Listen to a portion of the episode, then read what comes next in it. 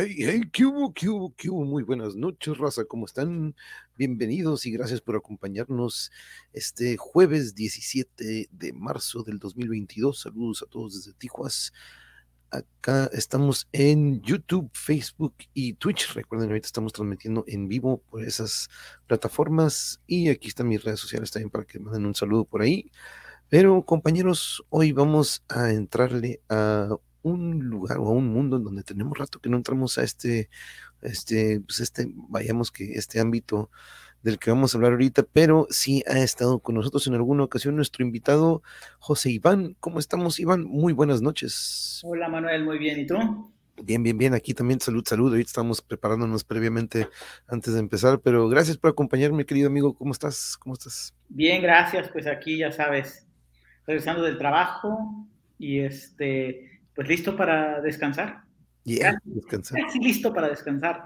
No, no, no, aquí vamos a descansar también, no te preocupes, no, aquí no, no va a haber tarea ni, ni vamos a pedirte mucho. Tengo un cuestionario nada más aquí, pero pues ya sabes que lo, lo, básico, lo básico. Pero muchas gracias y pues quiero dar, platicarles un poquito aquí a la audiencia que va llegando y les mando un saludo a todos, que pues José Iván nos acompañó en una ocasión cuando tuvimos un episodio de Coto con los cuates, eh, gracias a Abigail, te acuerdas, una de nuestras compañeras de la secundaria, y pues ahí nos, de alguna manera nos reunimos virtualmente eh, eh, por, por uno de estos chats que todos utilizamos y eventualmente decidimos también tener una transmisión por aquí y Iván nos, nos, nos acompañó en aquella ocasión, pero y aquí está también Yuri, te manda saludos, Iván, saludos, aquí anda Yuri también, aquí está, a, unos, a unos segunditos, a unos metros de aquí, pero eh, vamos a re recordarles pues el momento en que nos conocemos, Iván, ¿te acuerdas que fue por ahí en el, que fue, 93? A ver, vámonos hacia aquellos entonces de la secundaria, platícame. Ya pasaron algunos ayeres y sí, como por el 93, sí, recuerdo que tú de repente llegaste de nuevo ahí a la secundaria, Decía, o sea, ¿cómo? Llega una persona nueva a medio semestre, no sé, no sé, no sé cuándo, y, ok, sí, ahí nos conocimos. Y luego llevaban francés, llevaban francés, yo acá bien cool con el inglés y de repente estaba esta maestra, el otro día estábamos recordando, pero mira, aquí también anda Fabi. Fabi, saludos, Fabi. saludos, ¿cómo estás? Buenas noches, buenas noches. Pero nos estábamos acordando también en aquella ocasión la maestra de francés, que, híjole, me acuerdo que pues me aprendí muy pocas cosas, pero de alguna manera ahí pudimos adaptarnos, pero ahí nos conocimos, tuvimos el gusto de, ahora sí que, que, iniciara esta amistad, que mira, años después, como bien dice, ya pasaron algunas primaveras, por ahí dirán, pero este pasó ya hace un buen rato, mira aquí anda uno de mis alumnos, saludos Santi, saludos Santi, mira, aquí está un compañero de la SECU, Santi, de la secundaria cuando viví en el Distrito Federal, ahora Ciudad de México, pero en aquel entonces iban... Eh, claro que era la secundaria, ¿no? No teníamos, bueno, al menos yo no era como que ya sé qué quiero ser, ya sé que, ¿cuáles eran tus pasiones en aquel entonces? Porque me acuerdo con el Urios y de repente, pues, era, pues, algunas veces con el Urios era la música, las bocinas, la electrónica, porque me acuerdo que ese era el taller en el que, pues, me acuerdo que a mí me tocó taquimecanografía o taquigrafía, porque todos estaban llenos, iban, este, que dibujo, pero, ¿tú qué taller agarraste en aquel entonces? Electricidad, electricidad, sí. Sí, okay. ese también ahí. Pues creo que igual nos tocó, ¿no? Fila India. ¿Te tocó a ti?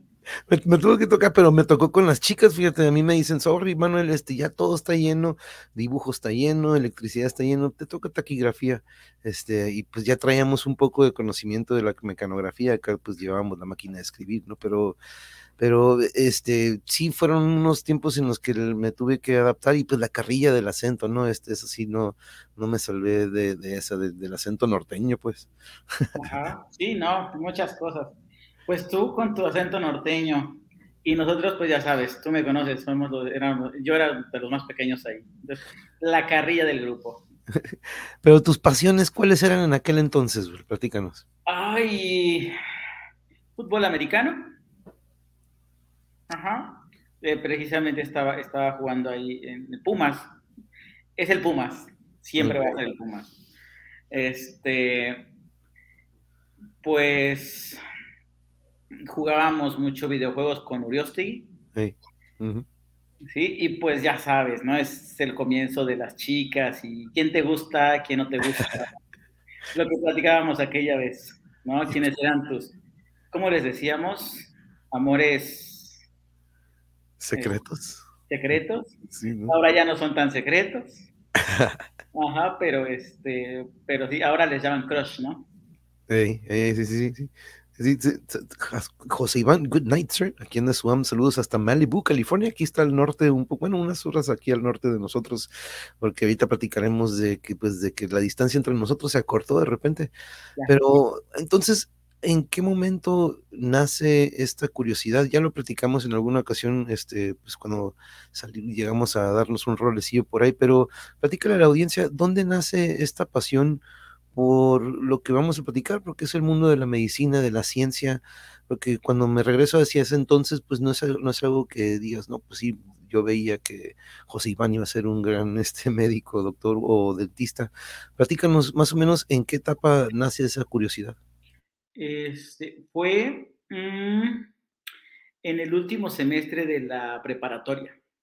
En realidad yo no sabía hacia qué área dedicarme. Ya ves que ahorita ya hay áreas terminales incluso, que sí ciencias sociales, que sí matemáticas, que sí ciencias de la salud.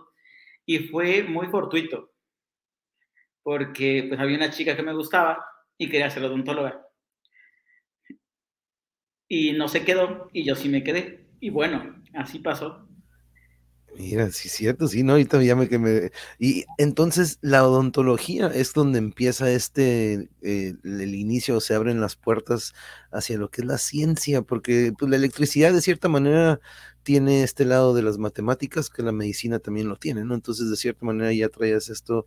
Pero entonces, la odontología, platícanos, este, eventualmente viene un cambio de odontología a otra otra ramificación de la medicina? Porque, pues, ¿cuánto tiempo fue de, odontología que te echaste? Odontología fue la licenciatura, cinco años, la especialidad, dos años, y ya.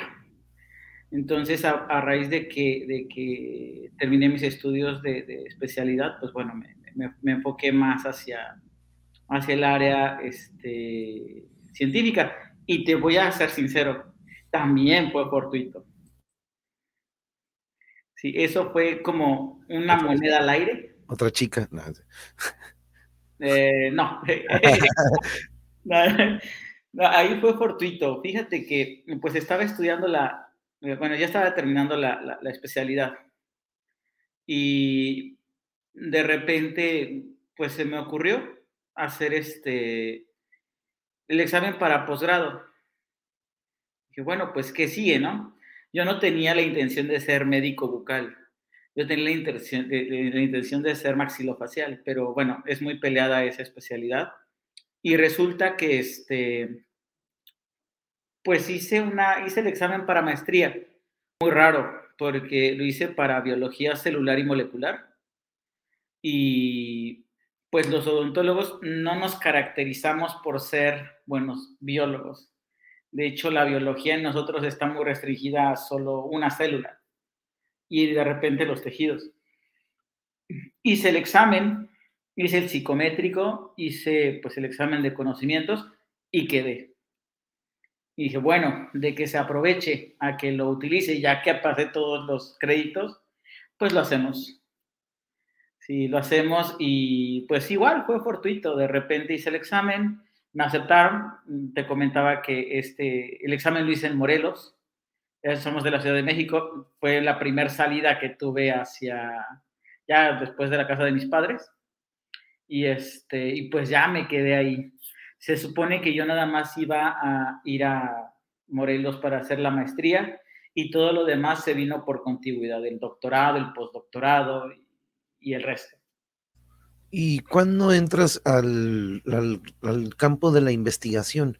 Porque pues una cosa, porque ahorita voy a mostrar, ahorita me platicarás de, esto que voy a compartir, eh, porque veo que también, aparte de eso, pues de repente te llevó al, veo que son unas campañas muy interesantes que llegaron a hacer, ¿no? Esto fue, esto que estamos viendo es dentro de lo que ya es después de lo que se llevó en la odontología, o esto o es más o menos en esos tiempos.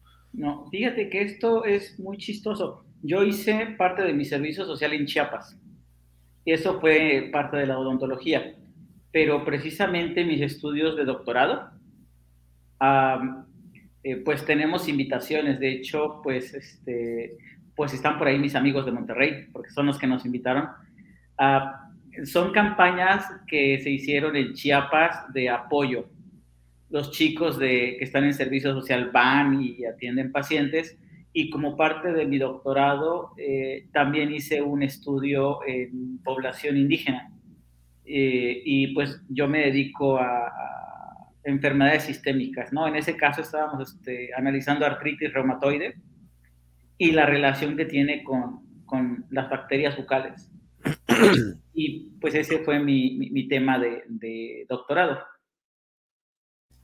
Entonces pues, nos invitaron y mira, de ahí salió una buena amistad. Órale, ok, ok, ok. Entonces, eh, oye, por ahí escuché, me acuerdo cuando, eh, pues en una ocasión mi padre, con, tratando de encontrar algún remedio para su padecimiento de la diabetes, va con un homeópata y me acuerdo que él, pues antes de empezar su tratamiento decía, tienen que ir con el dentista y sacarse todo lo que tenga amalgama, tienen que sacarse todos estos rellenos, porque él me acuerdo que era de la idea, o tú, tú me confirmarás o me dirás, de que me dice, todo, todo inicia en la boca, todo o la mayoría de los padecimientos o de repente la mayoría de hasta de migrañas, problemas, viene de la boca. ¿Tú este, confirmas o afirmas lo que dice el doctor?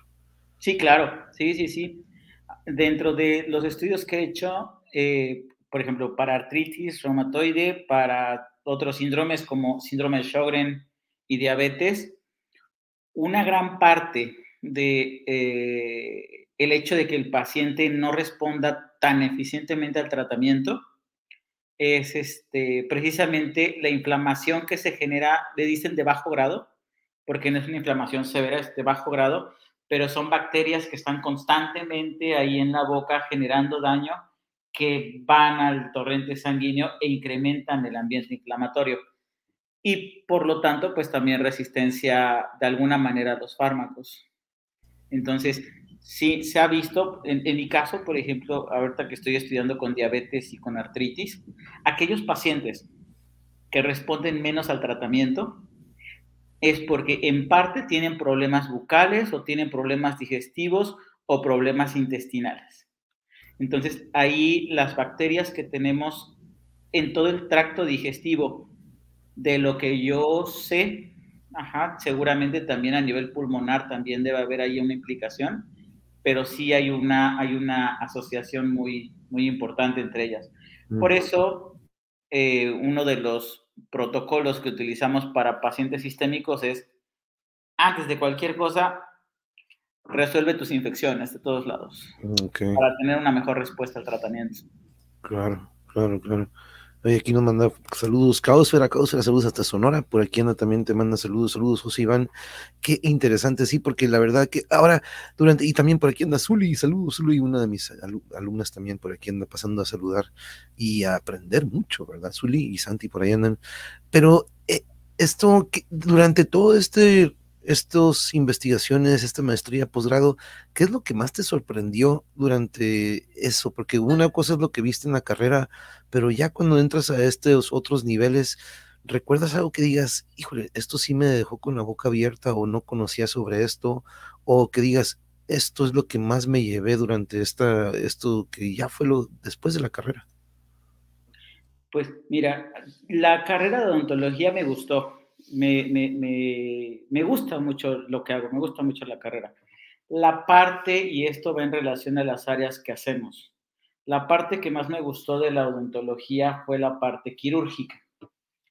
Ajá, y de esa parte quirúrgica es, yo creo que de las partes más cercanas que tenemos a la medicina, ajá, esto de, cirugía bucal y de repente hacer bichectomías y de repente, pues quitar un lunar, hacer una biopsia y todo eso, eh, es lo más cercano a la medicina que tenemos y también es una de las partes más cercanas que tenemos a la ciencia básica. Entonces nos metemos a un laboratorio, hacemos cortes histológicos y demás. Entonces, a partir de ahí dije, bueno, pues es que el laboratorio tampoco está mal. Y una de las circunstancias que siempre se dice en odontología es que nosotros somos buenos clínicos, pero no nos caracterizamos por tener bases científicas tan vastas.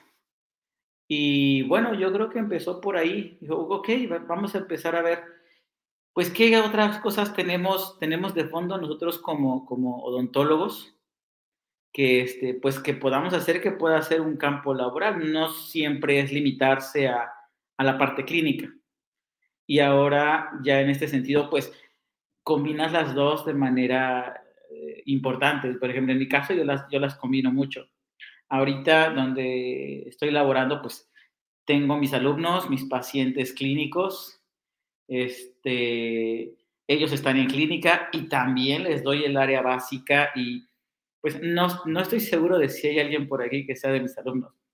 Les mandé la invitación también, a ver si se conecta. Saludos por ahí. Pero, este, pues ellos te podrán decir de repente, ¿no? De repente encuentro algo muy gratificante en ver la parte básica. Me apasiona mucho conocer las células, los organelos, todo eso me apasiona mucho. Y ver cómo eso lo puedo llevar hacia los pacientes, me encanta. De hecho, es como, como ese meme que de repente sale en Facebook. Yo lo he visto en Facebook, que está un cuate tratando de explicar y está estresado tratando de explicar sus cosas así de repente siento que me emociono en mis clases. Tampoco pensé ser docente, pero yo, mi plan de vida era pues tener mi licenciatura, un posgrado, una familia, casa y todo ese rollo. Cambiaron las cosas y mira, pues aquí estoy en este asunto. Jamás pensé en ser docente. Yo es algo que lo veía así lejano y mucho, muy lejano y mira, al igual que pasó con la ciencia, los odontólogos no nos caracterizamos por ser buenos básicos. Y mira, hasta doctorado tenemos en ese sentido. Oye, pero, pero escucho mucho esto de que eso que acabas de mencionar, que de repente a los pues, las bolitas, ¿no? Acá los odontólogos, acá los cirujanos, como que escucho como también nos pasa de repente en la música o en el metal, de que no, ustedes váyanse para allá con su reggaetón, ustedes váyanse para allá con su metal, como que de repente hay celo entre algunas ramificaciones también de la medicina, ¿no? O como ahorita escucho como que dicen, ah, los odontólogos que van a saber de, de esto, X o Y, ¿no? Pero veo que hoy tú, tú, tú estás manejando que me gusta que aquí lo menciono mucho esto de salirnos de la norma, ¿no? Salirnos de la caja out of the box, sino que no, yo puedo también traer un poco de otra, de otra área y meterla y aplicarla también en esto, ¿no? A mí me tocó en el fútbol, fíjate, en la carrera de, de, fútbol aquí, cuando vienen a hacerme el examen práctico, me piden, oye, pues ponme un ejercicio de perfil y fildeo, ¿no? Y puse un ejercicio que yo aprendí en el fútbol americano de corners y de safeties, ¿no? Que en sí estás aplicando, estás aplicando el mismo objetivo, se cumplió, pero los maestros los hubieras visto como haciendo notas como, oye, eh, Peña, ¿de dónde sacaste eso? Es un ejercicio de corners y de safeties y se voltean a ver como, como, doctores, ¿no? Que como diciendo, y hacen una notita como que, hey, ¿qué tienen, no? El objetivo se aplicó, yo les aventé el balón y ellos corriendo con su perfil como debe de ser, ¿no? Pero es un ejercicio de fútbol americano que pones el balón arriba, corre hacia atrás, mueves el balón y tiene que cambiar el su perfil, ese recorrido. Entonces, lo mismo para un central o para un lateral, ¿no? Una línea de cuatro, se aplica lo mismo, ¿no? Entonces, pero para ellos fue como que, ¿por qué te sales del libro, no? Yo digo, se vale y se, funciona, ¿no? Veo que tú estás trayendo un poco eso, ¿no? De que informar o darle ese extra al cliente o al, paciente. Darles ese, ese, extra que de repente no tenemos. Muchas veces, y eh, la carrera fue así, ok, yo soy odontólogo y estoy aquí. Todo lo que yo no puedo ver, te vas con el médico. Y ahorita ya hay un poco más de apertura con respecto a eso. Antes sí éramos muy cuadrados y el odontólogo solamente es el dientólogo. El médico, ok, es el médico y el nutriólogo hacia nutrición. Ahorita ya se ha visto, hay una corriente nueva en ese sentido, que eh, pues ya esto de la multidisciplinariedad, que ya, ok, mira, voy con el médico y platico con él y pues comentamos las cosas, vamos con el nutriólogo, entonces ya son más, la atención ya es mucho más dinámica en ese sentido. ¿Sí? Y, es, y eso es bueno porque una de las cosas que tenemos y que yo creo que muchos de los pacientes han sufrido por décadas es esto de, pues, estar medicados por todos. He conocido pacientes que tienen que tomarse hasta 15 tabletas al día para los diferentes eh, padecimientos, a sabiendas que si los puedes controlar, podrían estar tomando menos, ¿no? Entonces, pues eso nos ha ayudado bastante. Y, por ejemplo, aquí, una de las cosas que me gusta aquí del colegio es que, pues al estar todas las carreras, estar juntas, pues buscamos esa, esa, esa parte. Okay. ¿Y qué es lo que más te, digamos ahorita, por ejemplo, en esto que vemos, en todos estos recorridos que tuviste, eh, qué es lo el problema más recurrente que podríamos decir que digas, pues, haciendo la estadística o haciendo, como quien dice, el cálculo, el problema o el mayor problema que se veía en estas comunidades, que era, eh, era no tener el acceso al, cuidado o a un dentista, que no habían suficientes en la zona. Eh, ¿qué, es lo, ¿Qué es lo más recurrente que tú te topaste de que dices, sabes que esto es lo que se ve en la mayoría de la población? Fíjate que yo antes de ir también este, yo pensaba, pues es que vamos a encontrar bocas mal, bocas destrozadas, bocas con mucha caries, pues, y en realidad no. Fíjate que de un tiempo a, la fecha ha habido muchos de estos, este, de estos programas, ¿sí? Con mis amigos de ahí de, Monterrey, de la Autónoma de Nuevo León. De hecho, ahí están algunos de ellos. Este, y van frecuentemente a hacer estos programas y si bien no les podemos proporcionar un cepillo y una crema dental a estos, este, a, los pacientes, porque una de las reglas es, pues, si se los das, tienes que proporcionárselos continuamente. Pero existen alternativas para poder favorecer la higiene. El tallo de una hoja que es este, representativa de Chiapas sirve para que se puedan cepillar los dientes. Y pues la tortilla quemada en las poblaciones indígenas, en las que están en la sierra, este, pues de repente se llegan a cepillar con tortilla quemada, que es este, abrasivo.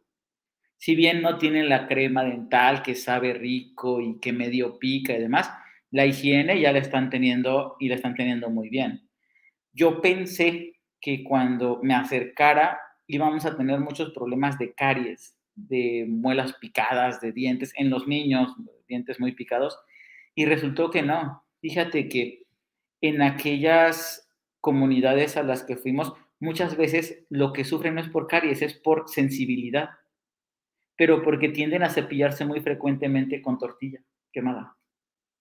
La tortilla quemada es bicarbonato y es muy abrasivo.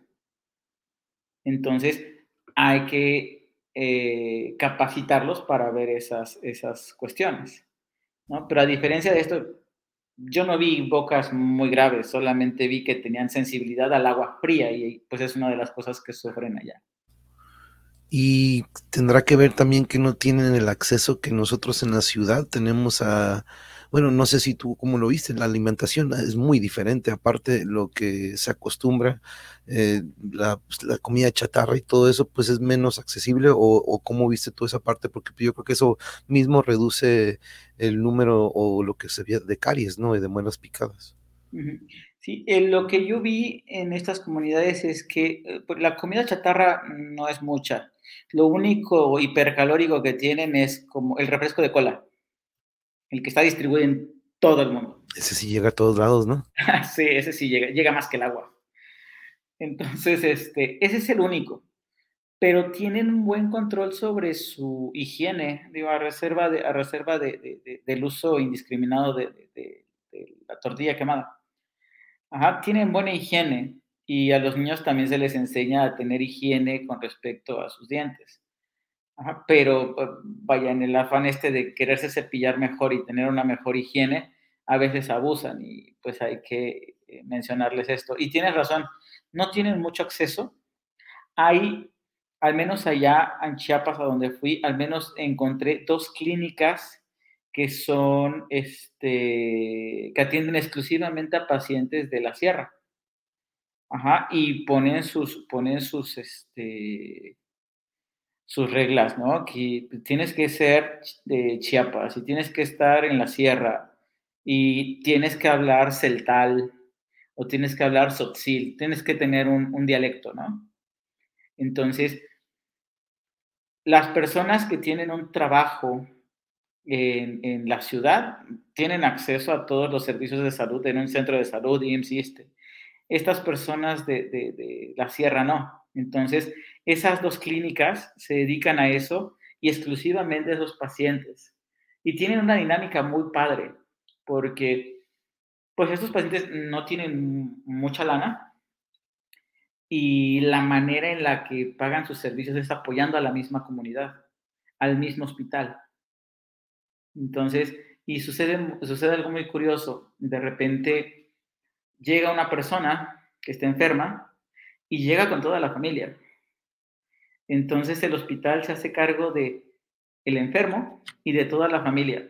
Y la familia ayuda en el hospital y es parte de la retribución que tiene el hospital. Entonces, la dinámica es muy, muy, muy, muy interesante ahí en ese sentido. Eso está muy, muy, y como dice Fabi, la neta que suscribo, y qué interesante lo que te dedicas, Iván, y qué mejor que te gusta lo que haces. Felicidades, dice Fabi, gracias como compañera, y suscribo, eh, suscribo con ella. Eso sí lo había escuchado, no dice causa lo de la tortilla quemada, qué bien. Sí, mira, pero eso es lo que también me imaginé, ¿no? Que a lo mejor también la falta o que no tiene, pero la coca, ¿no? Qué curioso que la coca llega a todos lados, pero es una gran, gran salud comunitaria, exactamente como dice, como dice y, y, se van corriendo esta también, esta, esta, esta, esta higiene, ¿no? Como que entre ellos mismos.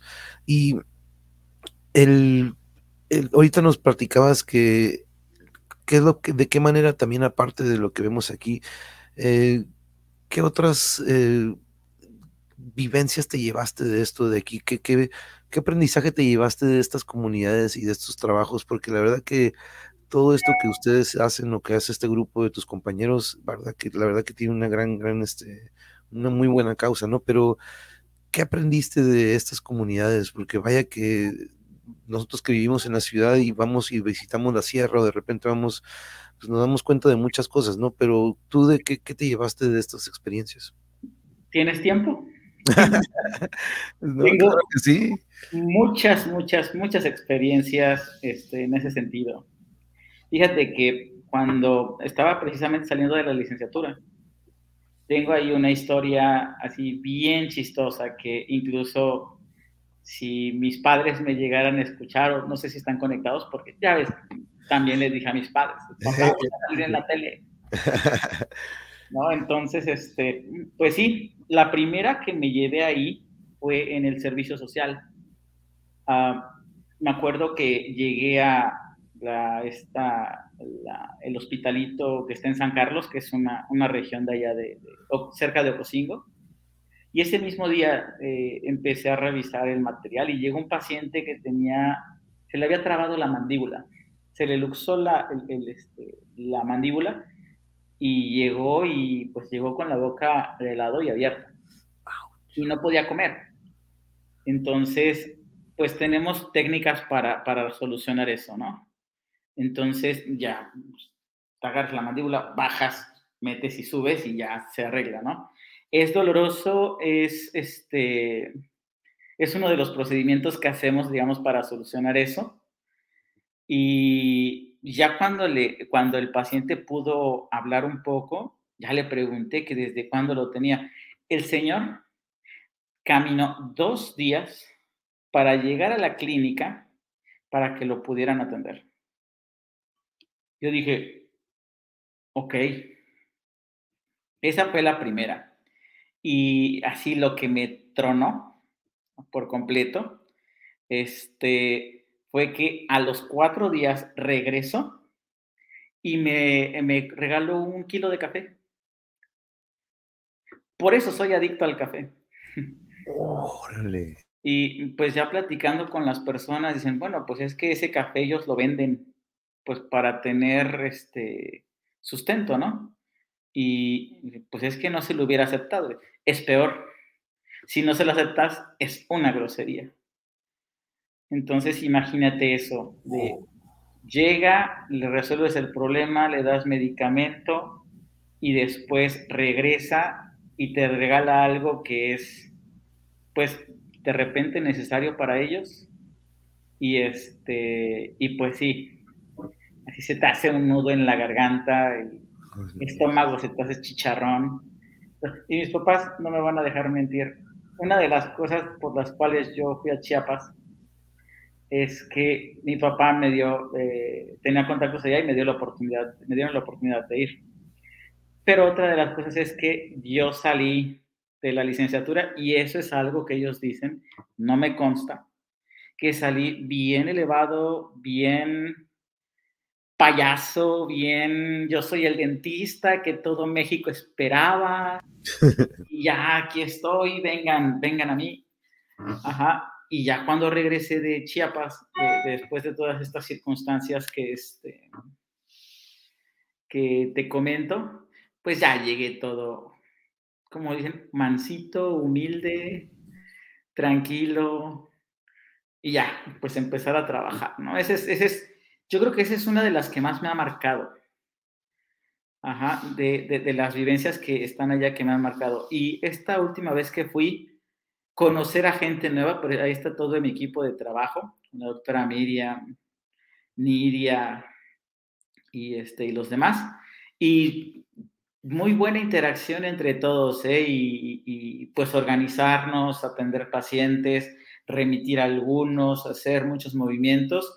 Y, este, y pues también nos llevamos muchas sorpresas. Muy gente, una gente muy linda por allá, que te recibe y te acepta pues de buena manera, de buena gana y con toda la intención de, este, de apoyarse mutuamente. Eso es, tú sabes que eso es algo que no siempre se ve. Aquí en, en, la población urbana, pues ya no siempre se ve. Entonces allá todo, dulzura, todo, todo este, ayuda entre nosotros, ¿no? Que pues es parte de lo que, de lo que fuimos a hacer por allá. Sí, la neta que eso es lo que hace y por eso eh, tengo tanto, tanto, este, me recuerda mucho lo que estoy platicando ahorita, porque eso es lo que hace, ¿no? Nos, nos regresa los pies a la tierra cada que visitamos estos lugares. me tocó ahí en la Sierra Benito Juárez, en Oaxaca, en alguna ocasión, este, despejado, despejado, pero un friazo, friazo a las 12 de la tarde, por, lo alto de la sierra, veías la piel de los niños pues como quebradiza de lo helado, ¿no? Y de lo, de, lo frío de repente el sol, entonces, pero la alegría, la alegría que se, se, sentía siempre entre ellos, una armonía muy diferente a como tú dices, lo que vemos en la urbe, lo que vemos en la ciudad, pues muy, muy rara vez te topas eso que es auténtico, ¿no?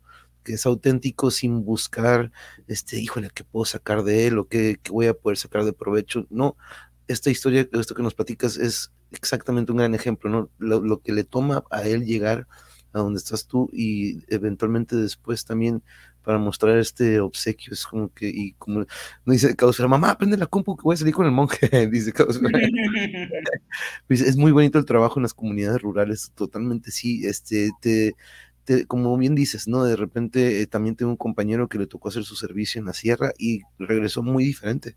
Este, su manera de ser, su, su no digamos que le cambió toda la personalidad, pero su actitud eh, fue muy diferente, ¿no? Mucho más humilde y con una empatía, pues, mucho más a su, al, otro, que era su ego de, de, en aquel entonces. Pero qué, qué, qué, qué, fregón que pudimos, este, que pude este, compartir. Entonces, estos, estos que están aquí, algunos fueron o aún siguen siendo parte de tu equipo de trabajo. Eh, todos ellos son de Monterrey. Monterrey. Es un equipo multidisciplinario, es odontólogos, estaba el reumatólogo, de repente psicología y demás. De repente llego a tener contacto con ellos.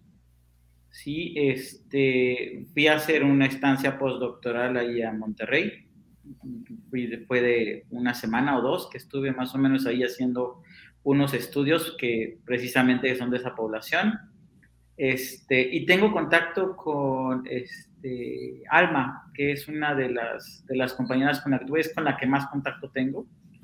Ajá, y el doctor Cienfuegos, eh, el Master of Masters de, este, de los PCRs en el laboratorio. Sí, eh, él me ayudó mucho ahí en Monterrey cuando estuve y este, son los con los que más contacto tengo. Y de repente platicamos y todo, pero todo muy bien. Y cuando voy, los saludo y platicamos un ratito y, demás. ya sabes, el trabajo siempre nos absorbe de repente. Claro, no, sí, claro, claro.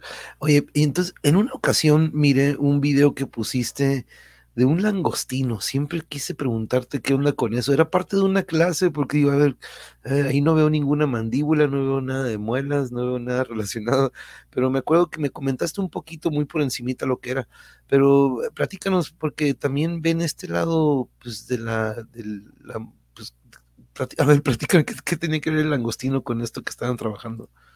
esa, esa es una clase. Ahora que empezó esta cuestión de la pandemia, ya sabes que se nos, nos, nos, tuvimos que ver forzados a hacer clases en línea. Y yo doy clases en medicina, entonces específicamente doy laboratorio de fisiología y ven conducción nerviosa, contracción muscular, electrocardiograma, electroencefalograma. Y el langostino es un modelo de laboratorio que utilizamos para, para ver este, contracción muscular y conducción nerviosa. Entonces, este, pues también yo utilizo Facebook para subir cualquier bobería, ¿no? Pero ahora con esto de la pandemia, pues se nos pidió que pues utilizáramos herramientas digitales. Entonces fue una parte donde, pues es que necesito subir un video de tanto tiempo y YouTube no me, no me da chance porque es mucho tiempo y subirlo al Classroom era muy complicado porque es muy pesado y se acabó mi memoria este, del Drive, etcétera. dijeron, pues ponlo en Facebook, desde ahí sí se ven y desde ahí bajas la calidad y desde ahí se puede ver. ok, pues yo no sabía. Apenas estaba ilustrándome un poquito en eso de las cosas en línea y precisamente subí el video de la práctica número 4, si más no recuerdo, 4 o 5, que precisamente es este, conducción nerviosa. Y el langostino, él se hace, este, pues lo hacemos mediante el modelo, ¿no? Entonces, una de las cosas de, esos, de las langostas y de los langostinos es que tienen un nervio gigante. Y nosotros, los nervios que tenemos son miles de millones de acúmulos de axones de muchos nervios. Ellos tienen uno solo y es gigante. Entonces se puede manipular macroscópicamente, se puede manipular sin ningún problema. La subí. Ya después hicimos videos en el mismo laboratorio y ya me dijeron, ok, Iván, limítate a 15 minutos y lo subimos a YouTube. Y sí, también tengo mi canal, pero mi canal es de puras prácticas de, este, de, videos de laboratorio. De cómo hacer una curva de tolerancia a glucosa, cómo hacer un electrocardiograma, electroencefalograma, así, para precisamente tratando de utilizar las herramientas para no saturar mis, mis plataformas. Entonces, este fue mi primer intento de... Oye, ¿dónde tienen el nervio? ¿Ahí en la espina? ¿En lo justo donde sería lo que las en la cola, en todo el trayecto de la cola, desde, desde la parte del abdomen hasta la punta de la cola. ¿La langosta lo tiene? También la langosta ya, la, la grandotota. O sea, ¿qué es esta carnita que es lo, podría ser que eso es lo que se come o no, el nervio. La carne es músculo. Ok. Y si, por ejemplo, si tú ves el dorso perdón, perdón, este, la parte ventral, la parte de adelante de la langosta, así como la mostré, ahí se alcanza, a ver una línea blanca. Sí. Ese es el nervio. Entonces, de ahí hay que aislarlo y, este, y lo colocamos en un, en un fisiógrafo. Es un aparato que emite electricidad y ves cómo transmite la electricidad para los impulsos, en este caso del músculo. Ok, bueno, nos va a regañar YouTube. Estás lastimando un animalito. Mira, ¿quién es la jefa del grupo? Esa langosta sirve para como alimento. Muchos de mis alumnos se los llevaron. Ah, sí. Uy, imagino un buen cevichito. Sí. Aquí en la jefa de grupo nos dice: Saludos, Manuel Iván. Linda anécdota cuando recién egresaste de la licenciatura. Excelente que no despegues del suelo. Humildad ante todo. Nos dice Norma: Saludos, Norma.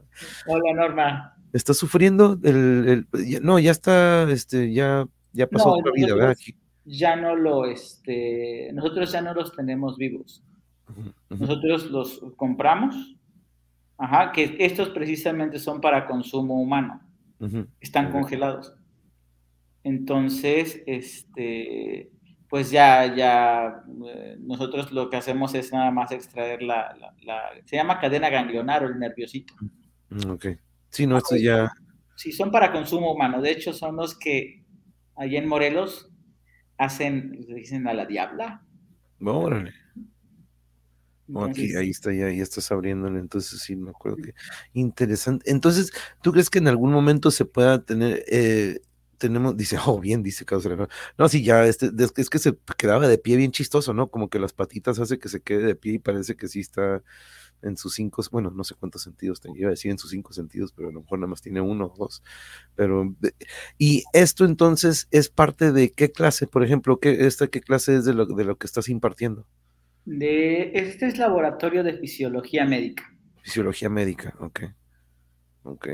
Entonces, ahora pasemos a ese lado, porque como nos dices, pues una chica te llevó a odontología, de repente ahí pasas por este, estos doctorados, estos ya lo, que viene después de la carrera, llegas a otras áreas en donde empiezas a manejar diferentes ramificaciones y las estás como que trabajando.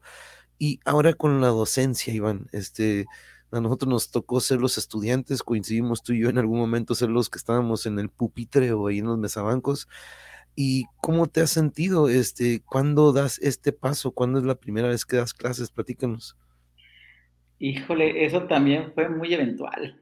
mi vida es una serie de, monedazos al aire y estás en el lugar que, en el lugar adecuado, en el momento adecuado.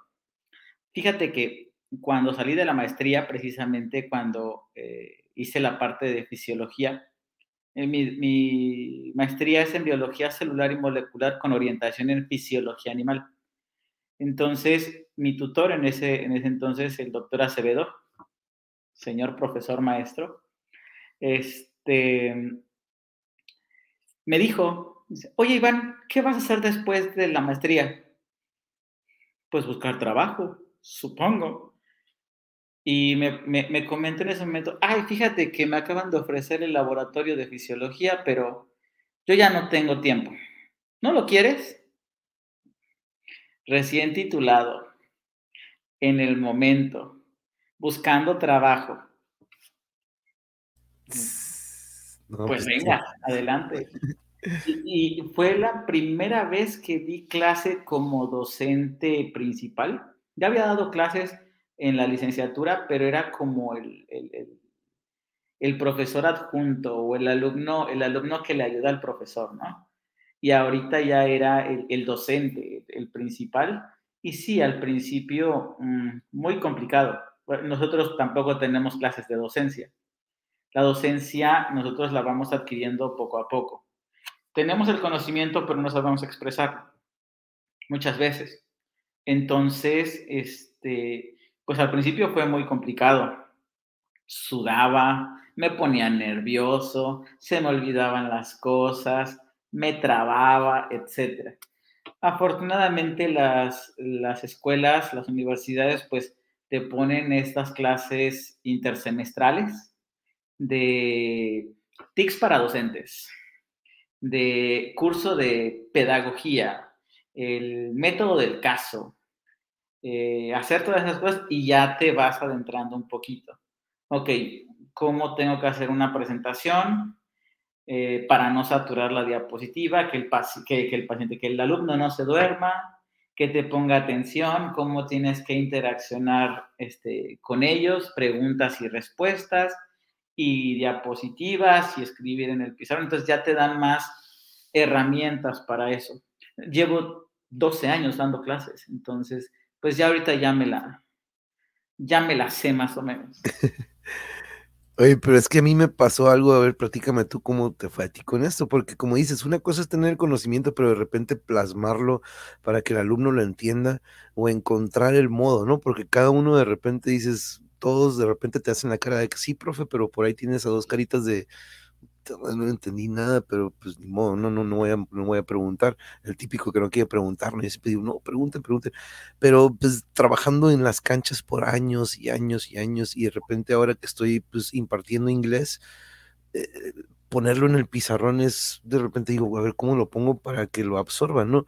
¿Qué fue lo, cómo encontraste tú, cuál fue tu metodología? Porque el otro día nos platicaste de que, pues yo la verdad sí trabajo con mis alumnos, no vamos a decirlo ahorita para que los alumnos digan, a ver, a ver, que diga el profe, pero ¿qué fue lo más difícil que te topaste en ese entonces? Este, parte de los nervios y todo esto que pues, yo creo que a todos nos pasó, ¿no? Pero e, el plasmar lo que, lo que tú quieres enseñar, ¿cómo, ¿cuál fue tu proceso para poder encontrar eso? Primero, cuando, cuando estaba en la maestría todo fue muy técnico, entonces utilizamos palabras extremadamente técnicas que el alumno muchas veces no comprende.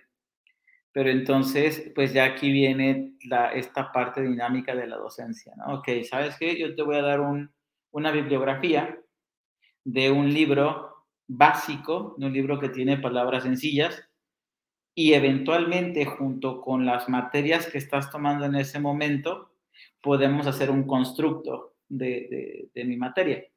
Un ejemplo, yo, yo, el ejemplo que siempre les puse a mis alumnos fue que aquí estamos, aquí es la materia de fisiología médica, pero no crean que solamente voy a hablar de fisiología Voy a hablar de biología celular, de bioquímica, de inmunología, voy a hablar de fisiología, voy a hablar de patología, voy a hablar de enfermedades. Entonces, cuando tú pones esa, esa regla en ese momento, pues ellos ya tuvieron un aprendizaje previo. Entonces, pues lo que tienes que hacer es ayudarlos a recordar y darles el plus de lo que es la, la materia. Entonces, en las, prácticas, en las nuevas prácticas de fisiología son muy básicos.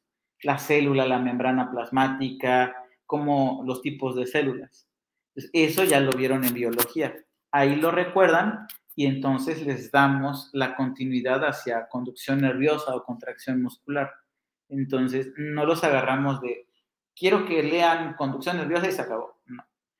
Vemos un, una parte, este, un antecedente y al final de la clase ya dimos el extra. Y una de las cosas que me gustó sobre estas materias, que a mí las materias teórico-prácticas me encantan, es que lo ves en teoría y lo aplicas en la práctica, ¿no? Por ejemplo, ahorita que estábamos viendo lo de la langosta, este, esa práctica termina en precisamente la contracción muscular, que la langosta mueva la, la, la cola, ¿no? Para para impulsarse, lo que es la, contracción. Entonces, al final de esa práctica, conectamos a los alumnos para hacerles un electromiograma. ¿Cómo se ve el registro electromiográfico? No en una langosta porque pareciera que no es un modelo que ellos entiendan mucho. Es en las bases de la contracción. Y ahora, eso que está pasando en la langosta es lo mismo que tú haces cuando mueves el brazo, cuando contraes el bíceps, o cuando contraes el tríceps, o cuando sostienes un libro, o etcétera. Entonces, ese tipo, de, ese tipo de actividades ya como práctica, al final, son las que ellos utilizan, ellos tienen que aprender a analizar, tienen que aprender a hacer, porque va a ser su día a día. Exacto, eso es lo que mientras más lo practiquen, ¿no? Como dices. Sí, los médicos siempre van a ver electrocardiogramas, entonces que sepan de dónde viene un electrocardiograma, cómo se hace y cómo lo pueden aplicar en fisiología, les da las pautas para los diagnósticos ya cuando estén en el área de cardiología. Claro. Entonces les da esa pauta. Es que van ligados, ¿no? Van, va todo ligado. Así. Y es ligar cosas. Ligar lo que sabías, ligar lo que te doy y ahora lo aplicas. Exacto ya sabes que el conocimiento es por repetición, repetición, repetición. Exacto.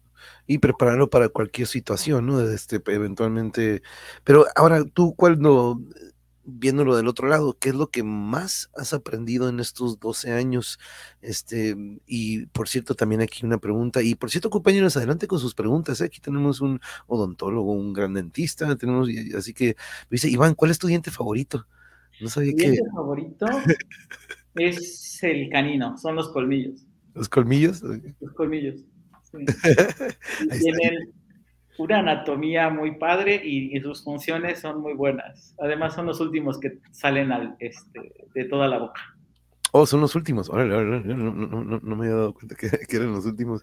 Muy buena pregunta, Yuri. Muchas gracias. Thank you. aquí, está una, aquí está una. Pero, ¿qué es lo que más aprendiste o has aprendido? Este, y nos platicaste ahorita lo que aprendiste en tu recorrido en la sierra con todo esto que fue, pues, ya eh, haciendo esto como eh, con el equipo este que nos platicaste en, en Monterrey y lo que hiciste posteriormente o antes de eso. Pero, ¿qué has aprendido como docente? Como docente, ¿qué es lo que has aprendido? Como docente, tolerancia. Este, también he aprendido que este, no todos aprenden igual.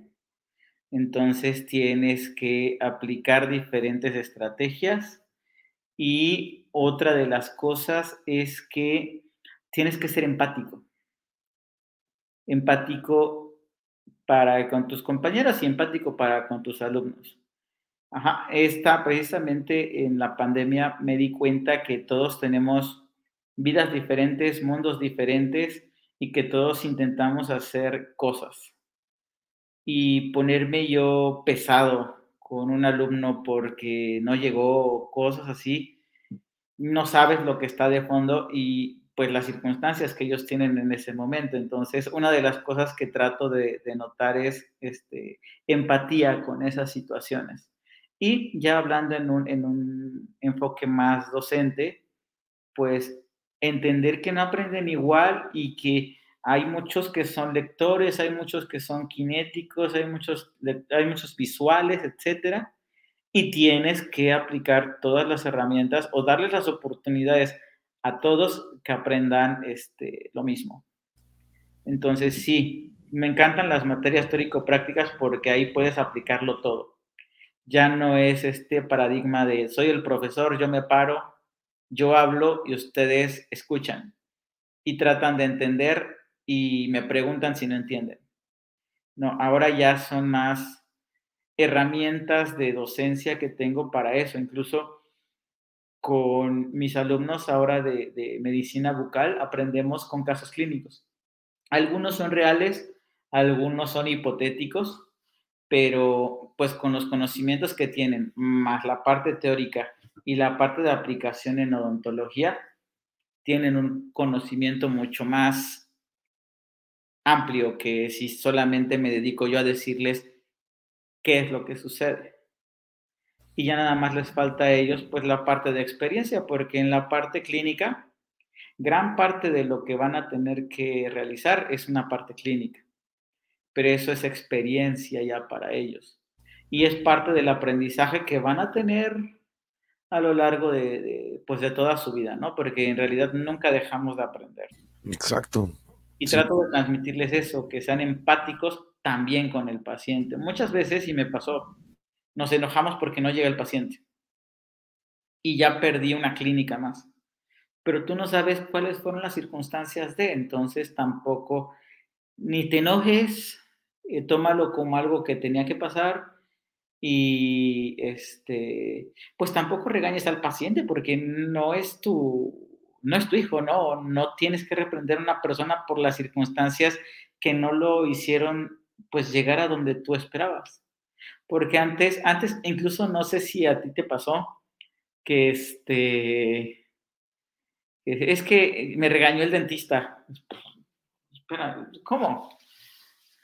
Muchas, muchas veces mis pacientes me dicen, ay doctor, me va a regañar. Pues yo no soy su papá. ¿Por qué lo va a regañar? Solamente no puedo hacer unas cosas y hay que resolverlos. mucha apatía. Pero ya van con ese miedo de que, oh, no, no, no, no, ahorita me va, a regañar. Dice, dice yo pensé que iba a decir que porque era fan de Drácula, lo del, lo del colmillo. pues sí me gusta el libro de, de Drácula, el, el, clásico. No me gustan las otras. Me gusta el de Bram Stoker. Bram Stoker, sí. Ese, ese, ese, está bueno. Pero hay otros libros, otras, otras adaptaciones, no. No, no es por Drácula.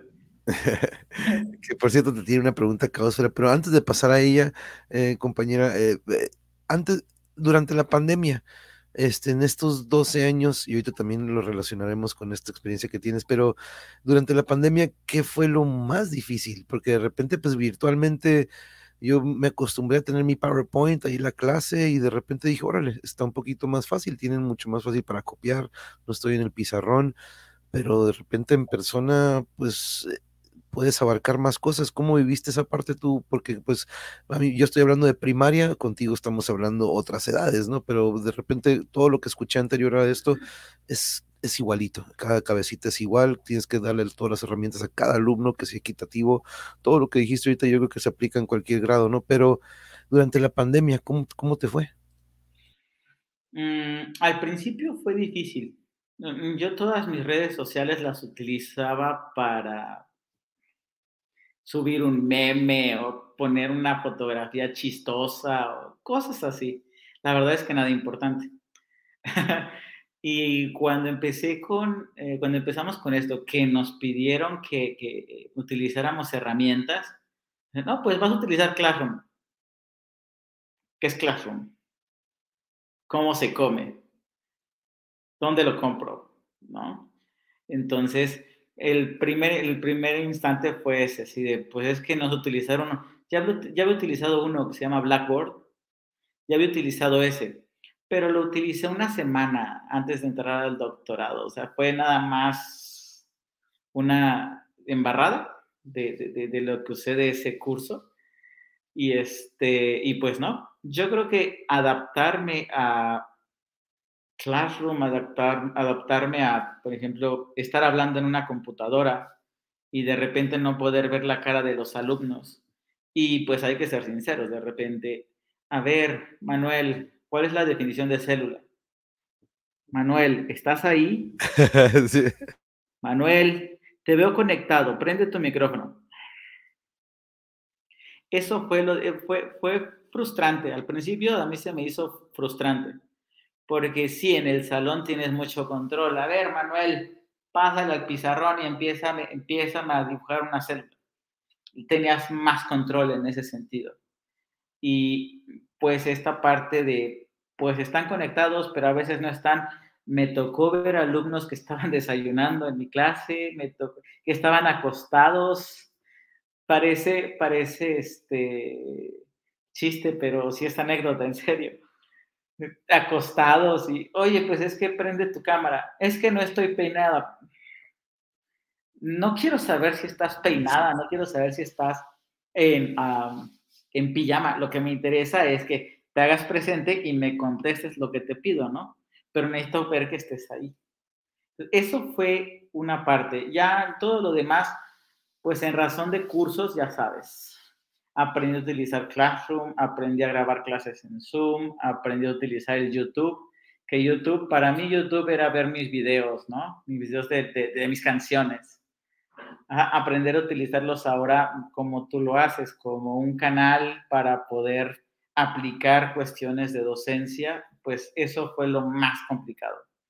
Y bueno, y grabar las clases, que es este, por estos videos, esa clase de videos como el de la langosta, tengo para todas mis prácticas. Entonces fue en pandemia y, oye, ¿sabes qué? Pues en la dirección mete un escrito para que te dejen entrar al laboratorio, vas a entrar tú con otra persona que va a estar, va a estar grabándote y ya. Y tratar de arreglártelas para eso. Y la parte técnica, que tampoco estoy muy familiarizado con eso. Esto de, pues yo no sabía que son 15 minutos los que se permiten en YouTube. Yo no sabía que este, pues tienes que, los tienes que subir en un estudio específico. Yo solamente veo videos de música ya. Y tratar de hacer eso me resultó difícil. Mis alumnos, de hecho, me, ayudaron mucho en ese sentido. Le ayudamos a subir los videos y le ayudamos a eso. Ya, ya ahorita ya, ya no tengo problemas. De hecho, casi todas mis clases las tengo en el Classroom y yo proporciono todas las herramientas a mis alumnos y si ellos tienen que buscar, bueno, les doy también herramientas para, para la búsqueda de cosas. ¿no? Pero ya tiene más orden, ya tiene más estructura. Entonces, sí me dejó dos años de aprendizaje eso. Sí, no, eso de que de repente Darío y volteaba su cámara y nada más la pura silla, ¿no? Y de repente iba ya al niño brincando atrás y este, Oye, José, vente para acá, ¿qué estás haciendo allá? Este, y de repente dices, híjole, pero eh, son cosas que de repente ahorita agradezco que estamos de nuevo ahorita en presenciales y que ya los tengo aquí así como que luego, lo estoy al pendiente y están aquí conmigo, ¿no? No están ahí distraídos con lo que tienen a un lado. Pero la pregunta que tenía Caosfera eh, es esta, ¿qué opinión tienes de la medicina pública en el país? Durante todos estos años que tú has visto esta evolución o de evolución o involución, ¿tú qué le pondrías? Este, ¿qué, ¿Qué has visto durante esta experiencia que has tenido tú dentro de ella? La medicina. La medicina tiene muy buenas propuestas. Si nosotros lo colocamos desde un contexto eh, médico, tiene muchos avances, mucha tecnología, tenemos ya muchas herramientas diagnósticas, tenemos todo lo necesario para poder ejercer un buen diagnóstico y un buen tratamiento a un paciente. Ajá. Yo pienso que la medicina pública hace lo que puede. Somos tantas personas ya congregadas en un espacio tan pequeño que nos predispone a ciertas enfermedades. El hacinamiento, la higiene, los hábitos sociales que tenemos incluso nos predispone a ciertas cosas. Es muy claro que si bien las herramientas tecnológicas van creciendo, también la población entonces se hacen insuficientes. Ajá, y creo que son buenas y se ha venido, han crecido mucho, pero ese crecimiento poblacional también nos está ahorcando. Y, por qué no decirlo, y eso es algo que, que, yo, lo, que yo lo expreso mucho en, en las pláticas que tengo de este tipo, pues es que la medicina no solamente tiene un contexto médico, ¿qué más quisiéramos nosotros que, saben que yo los voy a apoyar a todos, vénganse y vamos a atenderlos y vamos a sacar adelante a mi población? También tiene tintes políticos y lo que necesita la medicina no es lo mismo que necesita la política. Ese es uno de los más grandes problemas que yo veo. La falta del alcance de, los servicios de salud en algunas poblaciones, la disminución de, este, de fármacos en algunas poblaciones o el gasto excesivo en fármacos ahora que, que pasó esto con la ivermectina con lo de la terapia contra COVID, que no sé por qué la dieron, pero vaya, también hubo déficit. Cuando pasó lo de la influenza, el déficit de paracetamol, es muy claro que no, no es tan insuficiente, eh, no es, no es suficiente. Y pues otra de las cosas que he visto, y esto ya tiene más tintes como políticos, yo comparto la idea de uno de mis profesores de maestría, que él siempre menciona que este, pues la intención está, pero hace falta muchos apoyos. Aquí, eh, por ejemplo, en Morelos, en Tijuana, en Mexicali, en Monterrey, en la Ciudad de México, hay una gran cantidad de investigadores que son muy buenos, mucho, muy, muy mucho, mucho, muy buenos y generan de, este, el desarrollo de fármacos, este, el desarrollo de una gran cantidad de cosas. Pero a nivel político es mucho más fácil comprarlo del extranjero que favorecer al este, investigador mexicano que tiene esa capacidad. De hecho, ahí en Facebook salieron publicaciones de ese, tipo. ¿no? En el IPN ya descubrieron las secuencias para este, hacer una vacuna, una propuesta de vacuna para COVID. Pues fue más fácil este, AstraZeneca, fue más fácil Pfizer, fue más fácil Sputnik, por estas este, relaciones eh, económicas que tenemos con otros países. ¿Qué hubiera pasado si de repente el Politécnico hubiera creado su propio anticuerpo, sus propias vacunas para poder generar el desarrollo. Es una vacuna mexicana, no es una sociedad con Estados Unidos, es una vacuna mexicana. Y como esos muchos. hay muchísimos fármacos que están en desarrollo, muchas pruebas muy buenas que de repente se quedan a la mitad por esa circunstancia, ¿no? Pero bueno, supongo yo que eh, es, pues, es consecuencia de eso. Las cuestiones económicas, las cuestiones políticas, las cuestiones sociales y las médicas es muy difícil tratar de empatar todo es como cuando haces un equipo de laboratorio, hablando de, hablando de mis alumnos. Si haces tu práctica tú solo, pues tú sabes cuánto eh, tienes la capacidad de sacar en calificación porque te esfuerzas tú solo.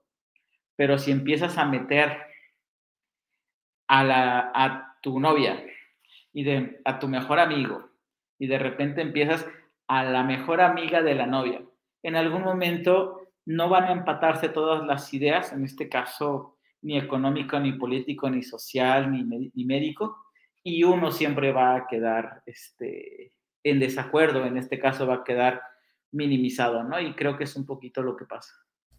A veces las cuestiones políticas pueden más que las, que las médicas. Y vaya que eso lo vemos en varios lados, ¿no? A mí me, eso es lo que eventualmente a mí me aleja de las canchas, Iván. Yo, este, eventualmente trabajando aquí para el equipo de la ciudad, pues confirmo muchas cosas que yo sospechaba, ¿no? Que habían dentro y de la, pues, de lo, del mundo de lo que es el negocio del fútbol, ¿no?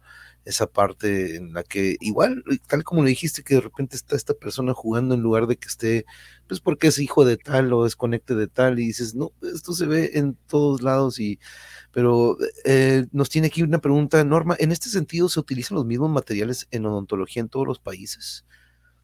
Nos pregunta Norma sobre mm. esto de los materiales en odontología. Sí, sí, pero algunos tardan en llegar más que otros o no está la distribución equitativa. Por ejemplo, yo sabía que hay un material en Estados Unidos que se llama circonia. Es un metal blanco que se utiliza para pues, restauraciones. Yo ese sabía que tenía más de 20 años y tiene quizá 7 años que yo ya lo vi manejando de manera libre aquí en México. Pues sí existen y la distribución puede no ser la más equitativa. Ajá. Y después llegan, no sé, con unos años de retraso. Y pues la parte de la importación de ese tipo de materiales, pues sabes que se, traduce en la parte económica. ¿sí? Tratar de aspirar a una corona de circonio, de la super guau de ahora, no es lo mismo que adquirir una metal porcelana que es la de batalla de siempre. Sí, me acuerdo que aquí tuvimos, fíjate, un amigo que también trabaja, trabaja en la rehabilitación oral, que de repente le sucedía que algunos tornillitos que eran para, pues, para algún reemplazo molar o de alguno, dicen, ya se descontinuaron, ¿no? Entonces tengo que de repente este tornillito, que es una mugrecita, pero no puedo ponerle otro, tiene que ser ese y de repente ya está fuera de producción y pues vamos a tener que hacerle otro porque pues se le medio zafó un poquito, entonces son cosas muy muy interesantes de repente en cuanto a lo que dices ahorita, normal los materiales, ¿no? Que de repente también siempre sale algo nuevo o como que... Pero otra pregunta muy interesante que nos tiene que era, ¿crees que la telemedicina sea una opción adecuada para hacer llegar atención médica a esas comunidades alejadas del casco urbano? Mm, no, yo estoy peleado un poco con la telemedicina. Eh, eh, entré a un curso precisamente de, telemedicina, eh, ahora que también tuve que hacer mis actualizaciones y pues tienes, en clases en línea tienes mucho tiempo para ti. Entonces me dediqué a hacer cursos, ¿no? Pensando en que, bueno, pues hay que entretenerse. Y tengo pues muchas constancias de cuestiones aquí en línea y una fue de telemedicina. Y sí, eh, ya con eh, las cámaras digitales que tenemos, ya tenemos mucha definición y podemos ver al paciente y podemos incluso ver algunos signos clínicos que tiene el paciente para poder favorecer una, un diagnóstico. Pero mm, también en algunas ocasiones la palpación, la auscultación, la, la, vista directa y, e incluso la olfacción son esenciales para hacer el diagnóstico. ¿Sí? Entonces, si están mis alumnos por ahí, acuérdense mucho de los cuatro, cuatro pilares del diagnóstico médico. El interrogatorio, la exploración física, los estudios de laboratorio y la epidemiología. Son los cuatro pilares. Ahí solamente tienes tres porque tú no puedes hacer una exploración directa. Entonces, ese es el único este, problema que yo le veo a la telemedicina. En algunas ocasiones, yo pienso que es bueno. Si el paciente te dice que tiene síntomas de gripe, que tiene ojos llorosos, mucho fluido nasal, etcétera, te das cuenta que es una gripe y puedes prescribir pues un antihistamínico, ¿no? Que eso es lo más. Paracetamol, antihistamínico, algunos test para minimizar este, eh, los problemas o que se pueda magnificar eh, la infección y ya. Pero cuando el problema es mucho más grande, cuando requieres de la capacidad de tus, de tus dedos para poder identificar un problema, dudo mucho que sirva. Entonces, sí sirve en algunos casos, pero no en todos y una de las cosas es que intentan hacerlo en todos los casos. Apenas me pasó un caso con respecto a, en ese sentido. El de la gripe fue uno y ese fue uno que se resolvió favorablemente. Pero en otra ocasión a un, a un paciente le dolía la espalda baja. Es muy claro que es un problema renal. Ajá pero no sabes si es una infección, si es una piedra en el riñón, no sabes qué ocurre. Entonces, pues puedes mandar antibióticos para poder hacer este, para poder eh, minimizar el dolor, minimizar los síntomas, etcétera, pero no resuelves el problema. Entonces necesitas que esté contigo para que tú hagas una receta y que lo mandes a hacer estudios de laboratorio, que te regresen los estudios de laboratorio e identificar en qué región de la espalda baja le duele, si es a nivel del riñón, si se refiere hacia la parte este, del abdomen, etc. Entonces, en ese sentido, pues ahí no es tan adecuado. Entonces, hay que saber elegir eso en qué momentos sí se puede y en qué momentos no se puede. Y en odontología pues pasa lo mismo. Vaya, podemos quitarle al, paciente el dolor de un dolor de muela si le mando medicamentos, pero no resuelve el problema. Tengo que verlo para solucionar ese problema. O, o, me imagino, ¿no? De repente un paciente, oiga, pues algo me pasó en el tobillo, ¿Cómo diferencias un esguince de una fractura, no? De por medio de una cámara, no, pues ocupo estar ahí, moverle, sentir. Yo creo que pues, es muy importante estar ahí, ¿no? Para poder dar un diagnóstico sin las radiografías, ¿no? Porque pues obvio se ocuparía una radiografía, pero sí hay cosas que ocupas estar ahí, ¿no? Para, para poder este, dar ese, ese, ese diagnóstico. Algo que, que te quiero preguntar, Iván, es algo de lo que platico mucho aquí con los invitados en el medio artístico me gusta mucho tocar esto, pero en el lado de la ciencia, yo hasta se lo digo a los chamacos, el otro día tocamos el lado de la tecnología con uno de los de tercero de primaria y pues viendo la importancia, los, los descubrimientos que hemos tenido pero yo siempre aquí hablo de, hey, saludos Matías, ¿cómo estás Matías? Mira, justo hablando de los alumnos, el otro día estábamos hablando de tecnología aquí con, con Matías y con ellos, pero nos dice era muy interesante, gracias por las respuestas y saludos Matías, de nuevo saludos, gracias por acompañarnos, pero mira esta pregunta que le voy a hacer. El otro día yo, o más bien siempre les pregunto a los músicos, a pintores sobre todo, el otro día le preguntaba a Patricio, le digo, oye, ¿cómo es esto de dibujar en tableta? ¿No? Y me dice, no, no, no, no, tiene que ser en lápiz y papel. Este, yo estoy muy peleado con los efectos especiales en las películas. En las de superhéroes no hay bronca, ¿no? Pues es un mundo de fantasía, pero pues antes los efectos especiales era un, carro que se volteaba en verdad y ahora veo muchos que hasta se avientan eso con efectos especiales, ¿no? Y lo hacen con computadora.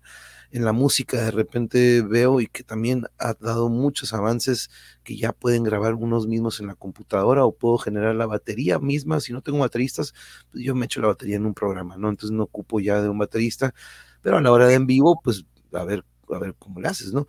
Este, En cuanto a la ciencia y lo que tú has vivido dentro de la medicina, ¿tú crees que hay algo que tú digas, híjole, la tecnología yo creo que sí nos ha afectado negativamente en cuanto a esto? Porque yo creo que hay mucho más positivos que negativos en cuanto a la tecnología y la medicina, pero tú podrías pensar en algo de que, como lo digo, ¿no? De repente, pues todos se mandan mensaje por el, por el, por el WhatsApp o por el Messenger, pero ya nadie escribe una carta y se la manda a alguien, ¿no? A esto me refiero de que cuando, siempre digo, cuando, eh, cuando caiga el apocalipsis, iban los pintores y los músicos van a mantener el arte vivo porque un software, un programa no lo va a poder hacer. Tú en la ciencia, ¿tú crees que hay algo que no debemos de recurrir tanto en la ciencia y seguir en la vieja escuela? Yo creo que sí. Yo también, pues soy de la vieja escuela.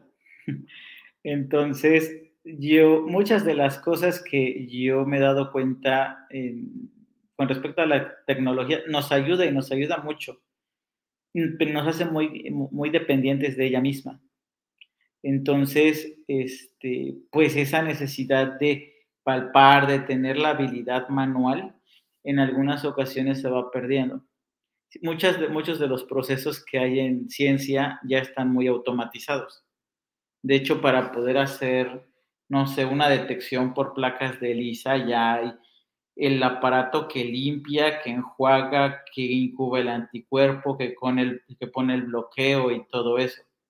Entonces, ¿qué es lo que pasa en ese sentido que, por ejemplo, mis alumnos de, ciencia, de, posgrado, ya no tienen esa habilidad para poder pipetear o sacar la muestra lentamente. ¿Qué sucede si en algún momento se me echa a perder el aparato? Por ejemplo, en ese sentido. Ahora, también en odontología también nos sucede mucho. Ahorita ya está muy, muy en uso el uso del microscopio en endodoncia, los, este, las limas rotatorias para quitar el nervio y todo eso. Sí. ¿Y qué pasa si tu rotatorio o tu, tu unidad deja de funcionar? Hay un trabajo manual que podemos hacer nosotros. Es más cansado, porque es más cansado, pero es un trabajo manual que se ha hecho durante años y se ha visto que es muy bueno. El problema es generar esa habilidad que pues eventualmente vamos perdiendo. todo nuestro cuerpo son memorias musculares. Entonces, si no tenemos esa capacidad por estar utilizando la pieza, pues nunca la vamos a adquirir o se va a olvidar. Y empezar de nuevo.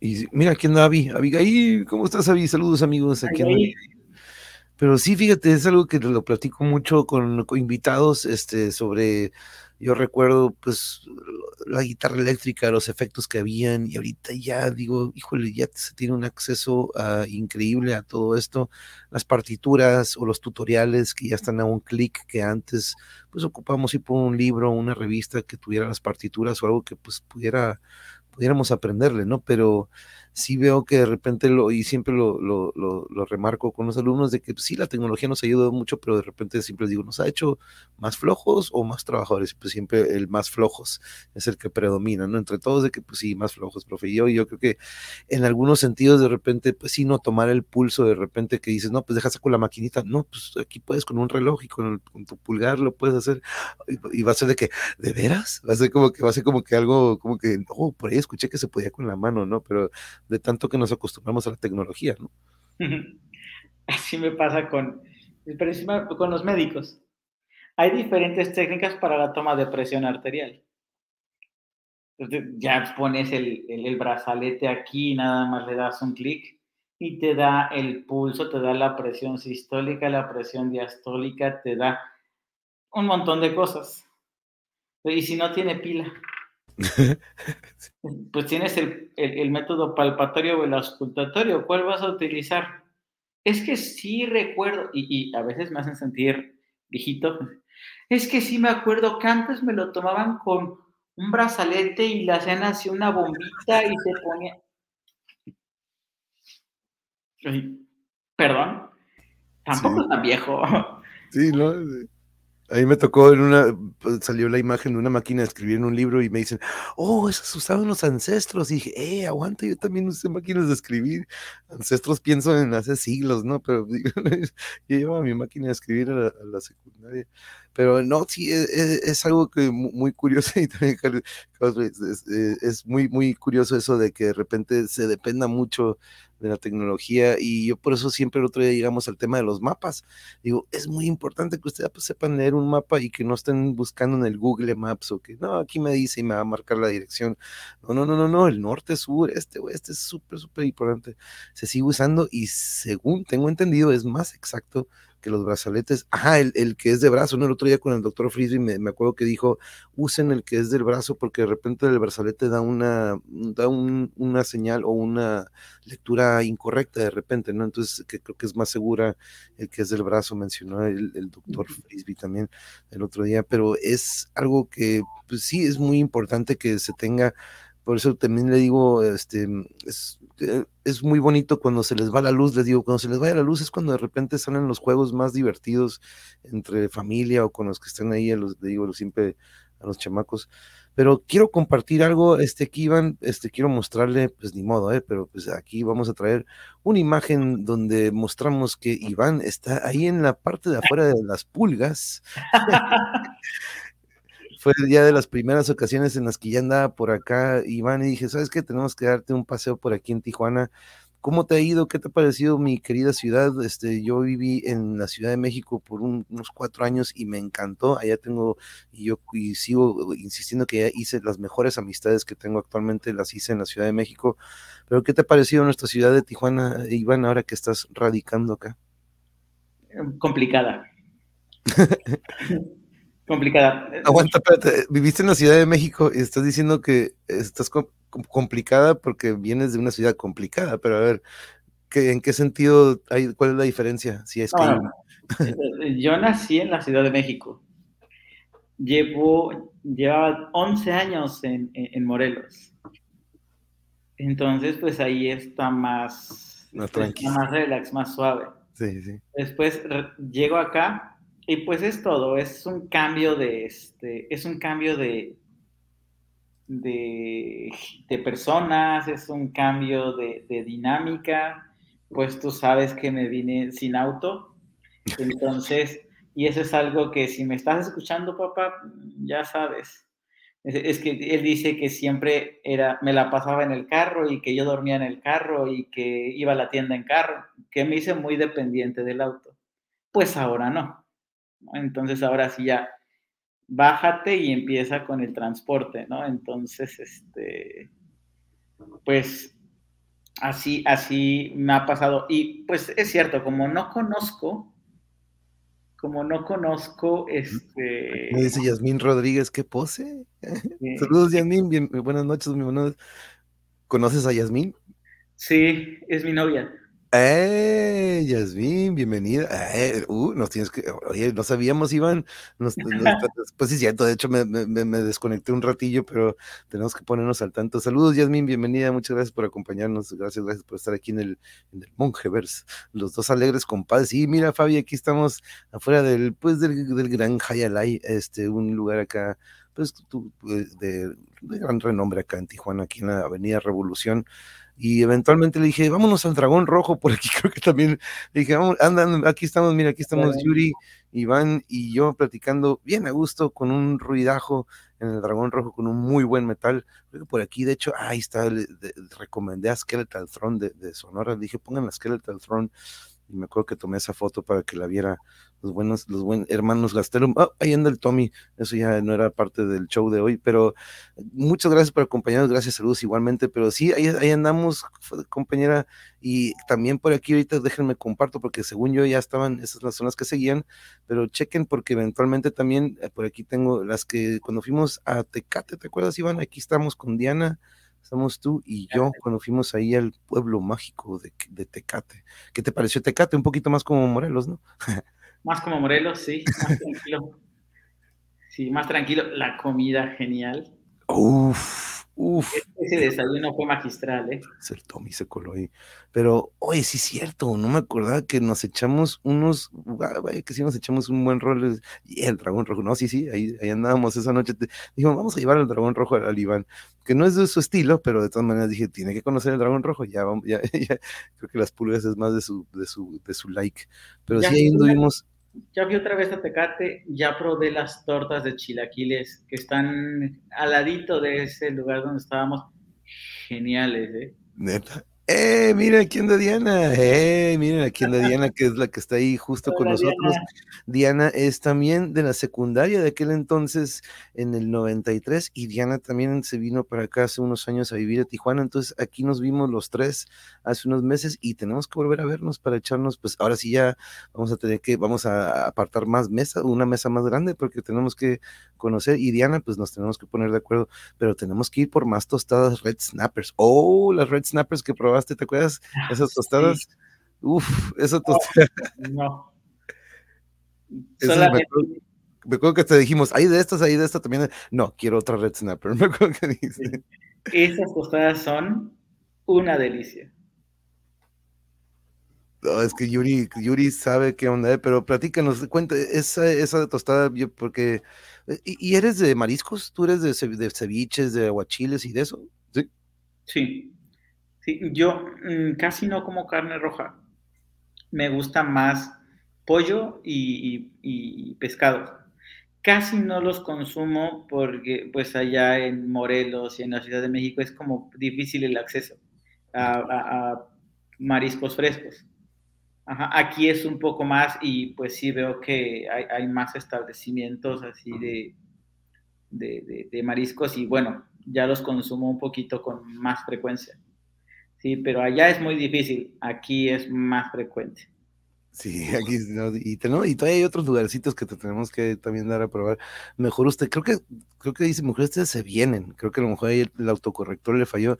Tienen que venir a Ciudad de México, dice Avi. No, y no, pues ya tienen rato queriéndose eh, reunir allá. Y qué mejor si pudiéramos coincidir con ellos, ¿no? Pero este, sí, no, teníamos que hacernos una reunión y pues tenía que llevarlos a este bello, bello pueblo mágico de Tecate, donde el, ah, miren con quién estoy ahí aunque, dijo, no, ese pone, dije, no, claro que sí la voy a poner, pero este, ahí estamos con mi querida Yuri, pero no, tenemos que volver a ir y pues el pan, el pan este que no duró, ¿verdad? El pan que me acuerdo que te, llevaste aquel día.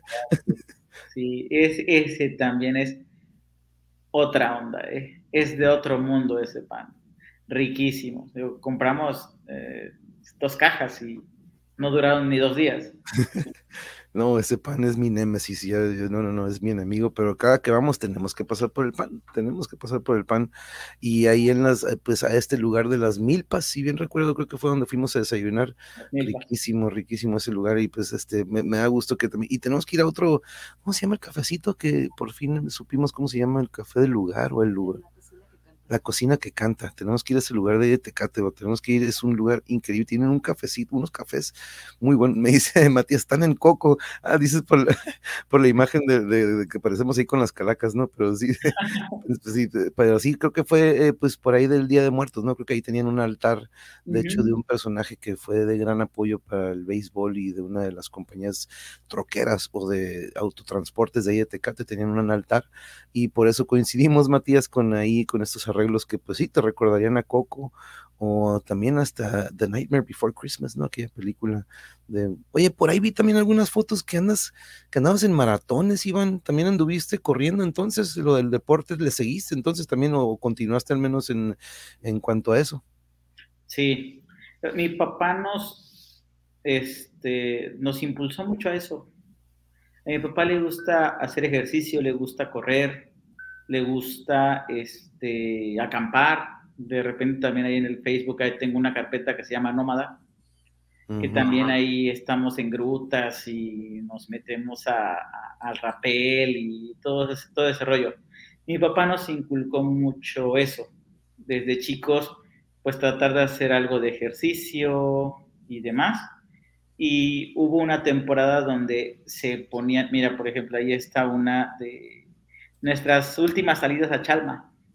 Ah, Chalma, ok. Nos vamos desde la casa, desde la casa de la Jusco, de su casa de mi papá, hasta Chalma como 63 kilómetros caminando, acampando, ya sabes.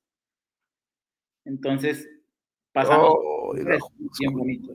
Qué bonito, uh, qué recuerdos de aquellos, aquellos, aquellos lugares ahí en el sur de la ciudad, ¿no? Él nos inculcó mucho eso y pues a raíz de que ya nos declararon como el primer país que tiene, el primer lugar en obesidad infantil en México, ya ves que empezaron a hacer programas de, de muévete, de baja de peso, las etiquetas con alto contenido en sodio y lo demás. Entonces se vino un boom muy grande de carreras. Y pues nos metimos y nos metimos a carreras, este, hice un maratón de la Ciudad de México de 42 kilómetros. Hice creo que dos o tres de, medio, de medios maratones y carreras de 5 kilómetros y, y, este, y cosas así. Entonces, sí, tenemos, ahí tengo ahí un estuche de medallas muy, muy extenso. mi papá nos, nos, inculcó a eso y es divertido. Muy, al principio ya sabes, te, te notas renuente. Me recuerdo perfectamente la primera vez que nos llevó a Chalma, como todos los niños reniegan. Yo hago aquí, es que nada más vine a caminar. Yo pensé que nada más íbamos a poner la casa de campaña, íbamos a los bombones y las salchichas ahí en, en la fogata. Tenías que caminar y en la noche pero ahora, pues ya lo ves de otra manera, ¿no? De hecho, precisamente hoy unas alumnas me dijeron que también aquí hacen carreras. sí, sí, sí. Hay una muy, muy, muy buena que hacen de, creo que de zona Río hacia el Rosarito, que se van por toda la carretera esa que va por la, por la línea ¿Será la enchilada? Creo que acaba de ser hace poquito la enchilada, a lo mejor es esa. enchilada, es. Y también me recomendaron subir un cerro. Ay, no me acuerdo, soy malo para los nombres. uno donde hacen senderismo, mucho. Ah, yo creo que es el, el Colorado, ¿será el, Colorado? El Colorado, ¿no? ah, el Coronel. Coronel. Porque está el Colorado y está el Coronel también, sí, sí, ok. Sí, entonces ya me recomendaron varias. Nada, es que yo para poder hacer eso necesito compañía. Yo solito a veces me gana un poquito más las necesidades aquí de casa que salirme a hacer ese tipo de actividades, pero antes hacíamos mucho eso. Y mira, mira qué curioso, mira, ahorita te voy a compartir y voy a traer aquí el, porque aquí, fíjate, el martes voy a tener aquí en el canal a un padre de familia de uno de nuestros, de uno de los alumnos que, fíjate, tienen estos, tienen este grupo de achacosos senderismo, hacen mucho de estas rutas este, de caminata en la naturaleza, promueven mucho y fomentan eso del deporte y la aventura y lo que es el, la recreación en la naturaleza, este, para que, porque nosotros ya nos estamos apuntando para una caminata que van a tener, este, ya tienen varias que vienen y a ver si nos, nos apuntamos para una, Iván, a ver si son en fin de semana y nos apuntamos, ¿no? Adelante porque sí, el martes vamos a tener plática con el que fundó este grupo, y aquí anda Marco Verdejo, también gran, gran, gran personaje reconocido aquí en nuestra ciudad. Excellent interview, Manuel, mucha, muy buena information. Creo que en México nos falta mucha cultura para el cuidado de nuestra salud bucal. Felicidades a los dentistas mexicanos, muy buenos. Gracias, Marco. Marco, por cierto, ya tenemos que ponernos en, contacto y voy a este, ponernos eh, de acuerdo por una fecha. El Colorado, el Colorado, sí, a lo mejor yo que es el Colorado porque sí lo suben mucho también, ¿eh? a lo mejor sí es el Colorado el que el que, del que estamos hablando, voy a ver en la tarde, voy a ver en la tarde. Ah, ok, para que lo veas o más tarde, creo que lo voy a ver más tarde. Pero Marco tiene que también caerle para acá este, en una ocasión. Pero sí nos apuntamos, ¿eh? porque sí, este, veo que el deporte y el acondicionamiento físico es algo que eh, has practicado o sigues practicando. O este, te voy a invitar a que vayamos a echarnos, porque vaya, aquí está el 21K, pero dices que te echaste uno de 42. Me eché el primer maratón de la Ciudad de México, ese fue el que me eché completo. Y este, este es el 21K de Morelos. Este es medio maratón de Morelos. Ok. esto fue en 2000, por allá, 13, por ahí, 13, 12. Más o menos, sí. no, no, yo nunca, yo nunca, nunca fui de maratones, fíjate, nunca, eso, fui más de potencia, intensidad, pero resistencia nunca fue, fue muy fuerte, fíjate, pero, pero que, entonces fútbol americano también es el que te gusta. También me gusta el fútbol americano. Ah, pues tenemos que irnos a ver aquí a los galgos, fíjate, aquí uno de los, uno de la familia de aquí de nosotros está jugando aquí con este equipo que acaba de debutar hace un par de semanas en la liga de fútbol americano profesional. Yo no sabía que existía hasta que mi primo me dijo, oye, vamos a entrarle a un equipo que se llama los Galgos de Tijuana. yo, ¿qué? ¿Equipo de galgos? ¿Es de estudiantil? Eh, no, fíjate que es una liga profesional. Es una liga profesional que tiene... Uh, eh, empezó en el 2014, creo que la liga, con nada más cuatro equipos ahí en el centro del país, creo que era Ciudad de México, creo que Morelos, creo que está Estado de México y no sé quién más. Ya se agregó Querétaro, este año se acaba de agregar Tijuana con este equipo de galgos. Todo estaba concentrado en el centro del país y como que ya quieren venirse al norte y Tijuana creo que es el primer equipo del norte y se metió, están jugando aquí en el estadio, entonces este, a ver si nos ponemos de acuerdo el siguiente juego aquí en casa. Vamos a, a guacharlos y a, echarnos ahí un reventón ahí con los galgos. Es equipo nuevo, pueden trabajar mucho, pero sí traen talento, pero en pocos meses quisieron ya tenerlo preparado y se ve que nada más es falta de comunicación y trabajar un poco pero ya tienen ahí mucho, mucho talento, entonces nada más es trabajar con eso y este, pero es el primer año en el que debutan y pues se vino, fíjate, el fútbol americano profesional, yo ni sabía de esa liga, este, pero sí, eh, por ejemplo, reclutaron a muchos que juegan colegial aquí en Estados Unidos y un requisito era haber jugado colegial o este, universitario al menos, ¿no? Entonces sí están agarrando este, bastante talento. Y pues aquí en Baja California siempre hemos tenido mucho talento que emigra a otros estados, siempre, ¿no? Entonces este, nos hacía falta tener un equipo que agarrara a, este talento que tenemos aquí en, las Baja, en la Baja California. Y este, pero vamos a ver cómo le va el equipo. Y Marco estaremos en contacto ¿eh? para tener un cotorreo, porque él en el básquetbol, en el deporte ráfaga, ha sido un gran, gran, este, una gran influencia aquí en nuestro estado y en nuestra ciudad. Pero Iván, este, hey, saludos, perspectiva, ¿cómo estamos? ¿Cómo estamos? Saludos a tu, tu invitado, el doctor José Iván, ¿no? Gracias, gracias. Aquí vamos a, ver si nos ponemos de acuerdo pronto, Iván, para darnos otro, otro rol, otras, otras chelitas. Y ahora a ti te toca escoger, porque el otro día yo escogí el dragón rojo, pero pues ahora sí que creo que te tenemos que llevar nosotros, ¿no? ¿Cómo, ¿Ya tienes algún lugar favorito que dices, este es mi lugar en el que me gusta ir o todavía no? La única vez que salí al centro en la noche fue con ustedes y bueno, fue también a una fiesta, pero fue en, en zona Río. Fue una fiesta de alumnos de graduación, de graduación de alumnos. Entonces, sabes, ahí tranquilo, unas chelas con otros amigos y tranquilito. Dos veces que he ido hasta allá. Y te digo hasta allá porque se me hace lejos. Hasta allá es por aquí. Hasta allá ¿Dónde está, mi dedo? Más o menos por aquí. Iván está hasta allá. está bien para allá. sí, entonces, pues sí, son las únicas dos veces. De repente fui a comprar algún libro ahí a Gandhi y todo eso, pero casi no he ido por ahí. Ahora, si todo sale bien, a lo mejor, eh, pues ya estoy más cerca de ustedes. Oh, oh, pues sí, cierto. Este, eh, sí, siempre sí agarraste acá por la zona Río. Ah, estoy en eso. Y, de hecho estoy apuntando a la zona Río. Aquí está en mi pulgar. Pero este, hey, no, pues este, ahí ahorita. Llama creo que Avenida Cuauhtémoc. O Boulevard Cuauhtémoc, algo así. Ah, no, sí, sí. sí. No, pues ya estás, no, qué bueno, qué bueno que ya estás ahorita, me, nos, porque sí, ya la distancia estaba, y se va, cada vez se va cortando más, antes era hasta la Ciudad de México, y luego era hasta el Florido, y luego ya como que por las 5 y 10, y cada vez se va cortando más la distancia.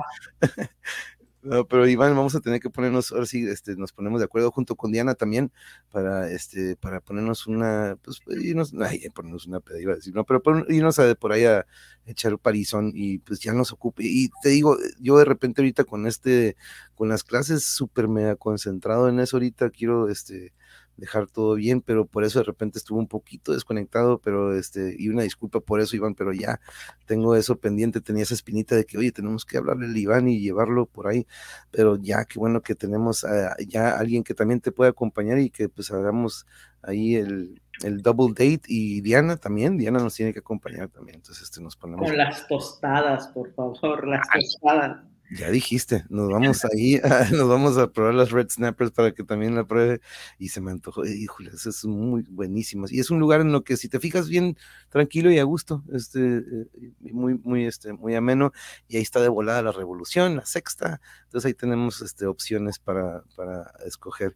Pero, ay, aquí anda el Matías, ahí anda todavía Matías. Saludos, Matías, qué bueno que nos pudiste acompañar. Por aquí andaba el Santi, por aquí andaba Zuli hace rato.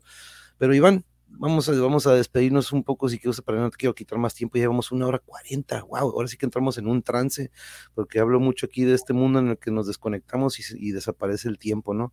Este, pero te salvaste del cuestionario, no, no, no, hay, no, no hay ningún cuestionario. y, y, si tuvieses más tiempo y, las pláticas que tengo con las experiencias, la carrera, todas las, toda mi vida ha sido como circunstancial, entonces, bueno, hay mucho. De hecho, eh, le decía Yuri de cura, oye, ya tenemos a nuestro dentista odontólogo que podría venir cada 15 días a resolver preguntas o dudas de la audiencia que tuvieran.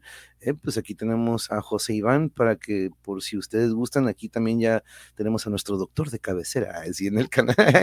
pero no, estábamos diciendo de cura, pero eh, siempre hay, existen dudas o preguntas que a veces nos da miedo de repente preguntarle a nuestros cercanos, pero pues a lo mejor aquí en el chat, a lo mejor dice, ¿sabes qué? Le voy a preguntar al, por al doctor Iván o al profe Iván, ya, te iba a decir profe, pero pues sí, es el profe Iván. ¿Cómo te dicen, profe Iván, profe José Iván? ¿Cómo te dicen? Ah, pues me dicen de muchas maneras.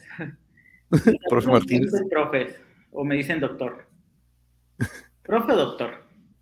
Pero a mí no me gustan mucho los títulos, entonces aquellos que tengan y que deseen eh, hacerlo, me pueden decir Iván. Muchas personas dicen, es que es una falta de respeto porque es doctor. Así me pusieron mis papás. es que tampoco es que me estés huellando ni nada así, ¿verdad? Me estás diciendo por mi nombre y omites el título, pero tampoco es que sea muy, muy importante para mí. Tú sabes lo que soy, yo sé lo que soy, tú te llamas Manuel, yo soy Iván y somos cuates. Sí, sí, exacto. es lo de menos. Sí, el otro día también me preguntaron, profe, ¿cómo le gusta que le, que me, que le digan?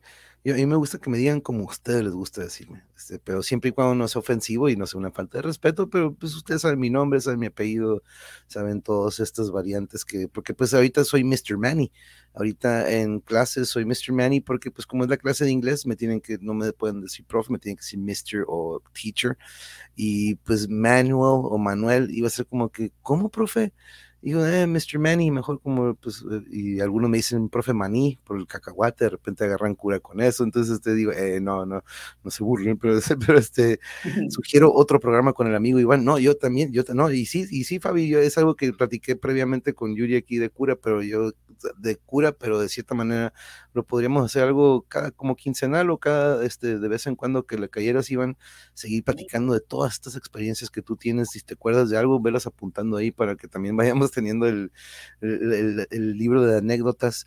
Doctor Iván, Mr. Manny, excelente. sí, así soy, Norma. Acá soy Mr. Manny. Este, muchas gracias por compartir, Iván. Nos vemos muy pronto. Nos dice Causera, muchas gracias por la charla, José Iván y Manuel. Ah, gracias, agradable plática. No, gracias a ti, Causera.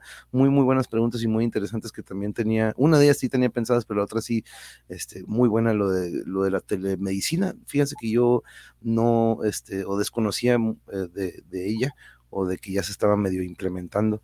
Pero Iván, ¿con qué te quieres despedir esta noche? ¿Qué te pareció la charla? Ya habías tenido la experiencia aquí con nosotros junto con los del salón de aquel entonces de segundo y tercero de secundaria, pero ¿qué te pareció ahora este programa dedicado especialmente para ti y que es parte uno, eh, parte uno de varias? ¿Qué te pareció? No, me sentí genial, ya sabes, tú y yo siempre platicando como cuates y siempre conociendo y siempre sacando cosas nuevas, recordando viejos tiempos viendo lo nuevo y pues en razón de que, de que no nos hemos podido ver y pues que tomamos rumbos diferentes, pues la amistad se preserva y pues hay que ponernos al tanto. ¿no? Y me siento bien a gusto. Yo digo, tú nos conduces muy bien, entonces platicamos todo bien, todo bien tranquilo y así. Entonces, yo soy, yo, a mí me da mucha vergüenza de repente hablar así en público, pero no, me hace sentir como muy ameno. Y pues no tengo que ser como el doctor, simplemente soy Iván y como salga, pues así, si salen con palabras churriguerescas, pues ni modo, sorry, así soy. No, pero eso es lo que me gusta, que así sea fresco en el momento y que sea como una charla, no entrevista.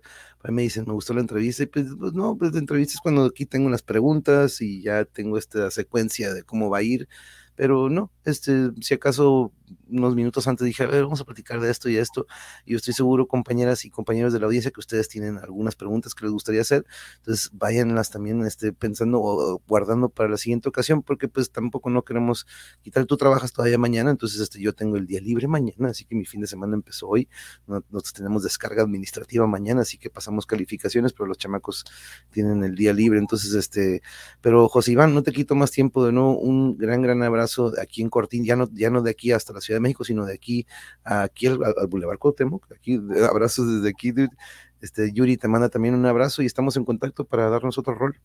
Sí, ahorita soy de la presa. Ah, ok, de la presa todavía, ok. Y ya después ya voy para allá, para, para arriba. Es todo, no, pues muy bien, no, perfecto. Eh, mientras más cerca, aquí vamos a estar más en Cortinas y vas a estar ya más cerca del centro, entonces vas a estar cerca de la zona del pari, del puro, puro pari. Pero que pasen linda noche, aquí nos dice Yuri. Gracias de nuevo, Iván. Estaremos en contacto. Aquí iré poniendo los mensajes de todos los que nos están mandando ahorita. Y estaremos en contacto, Iván. Ahí nos ponemos de acuerdo con Diana a ver cuándo nos echamos una salidita. claro que este, sí. y amigos, qué gusto acompañarlos en esta noche. Les mando un fuerte abrazo y que tengan una linda noche. Igualmente, Fabi, muchas gracias por acompañarnos. A Abigail, a mis alumnos que anduvieron por ahí, tus alumnos también y a tu pareja también. Un abrazo, gracias por, por acompañarnos. Les, les recuerdo que nos vemos el domingo, vamos a tener otra edición de Calimán. Pero aquí nos vemos el domingo, compañeros. Nos vemos el y sí, hasta el martes, Matías, hasta el martes, porque tampoco tenemos clases el lunes, así que es fin largo, Iván.